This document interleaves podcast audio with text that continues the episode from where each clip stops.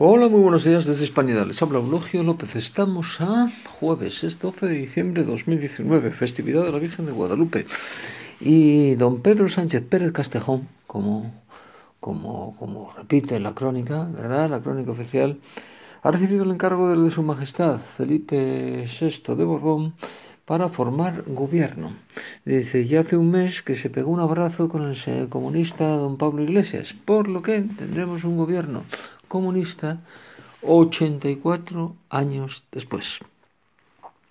Pero eso sí, con una gran sonrisa. Sin responder a las preguntas, simplemente las circunscribe a dos. En el momento más importante desde las elecciones del 10N, el periodo de consultas para formar gobierno con el rey, el señor Pedro Sánchez permite dos preguntas de los periodistas tras convocarles en Moncloa a las nueve y media de la noche.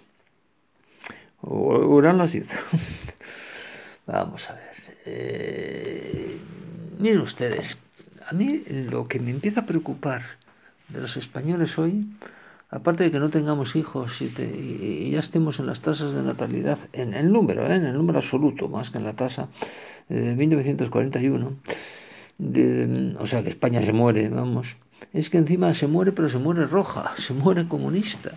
Recuerden que hasta en la Segunda República, cuando estaban los, mm, los socialistas más exaltados, los comunistas que dieron el golpe de Estado de 1934, el anarquismo pululando en España, como nunca pululado en ninguna nación del mundo, ninguna tuvo tanto fuerza como en España, con los separatismos vascos y catalanes, que ya estaban dando la murga eh, por ahí, dice, los socialistas, el PSOE, se niega a introducir en el gobierno de España a comunistas, sabían lo peligroso que eran, y sabían además otra cosa, que en cuanto se unen socialistas y comunistas, ya sabe, sabe quién pierde, quién es al final el asesinado, el socialista. Por eso, por eso, los, el, Felipe González advertía tanto a sus eh, correligionarios del PSOE, eh, advertía, dice, cuidado con los leninistas 3.0, que son muy peligrosos, tener cuidado con ellos. Y pues nada, el señor eh, Sánchez enloquecido, ya ególatra, enloquecido, dice, y un rey muy cobarde, hay que decirlo, muy cobarde, porque evidentemente los comunistas ya están organizando referendos eh, provinciales para, para, para la Tercera República, permiten esto y lo que me preocupa, digo, es que el pueblo español no reacciona. Es como el fatalismo español. Un país que se encamina al enfrentamiento civil, que eso es a lo que nos va a llevar el neocomunista señorito Pablo Iglesias, y al caos social, y no reacciona. Dice, bueno, claro, es que la derecha no ha permitido.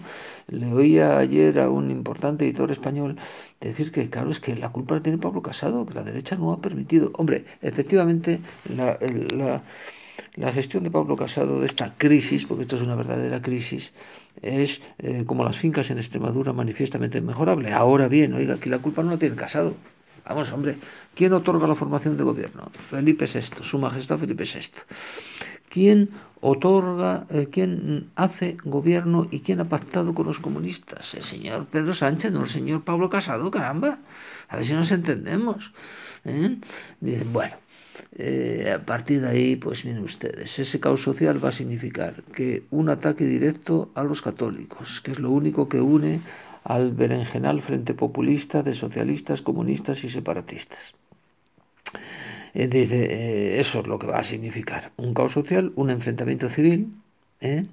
ya no digo guerra civil, pero sí enfrentamiento civil y la miseria, tiempo de rojos, hambre y piojos. Dice, oiga, que esto es muy grave, ¿eh? que esto es muy grave. Y no pasa nada. A mí lo que me asombra es que no pasa nada. En cualquier caso, casi 84 años después, los comunistas están a punto de volver al gobierno de España. Increíble, pero cierto.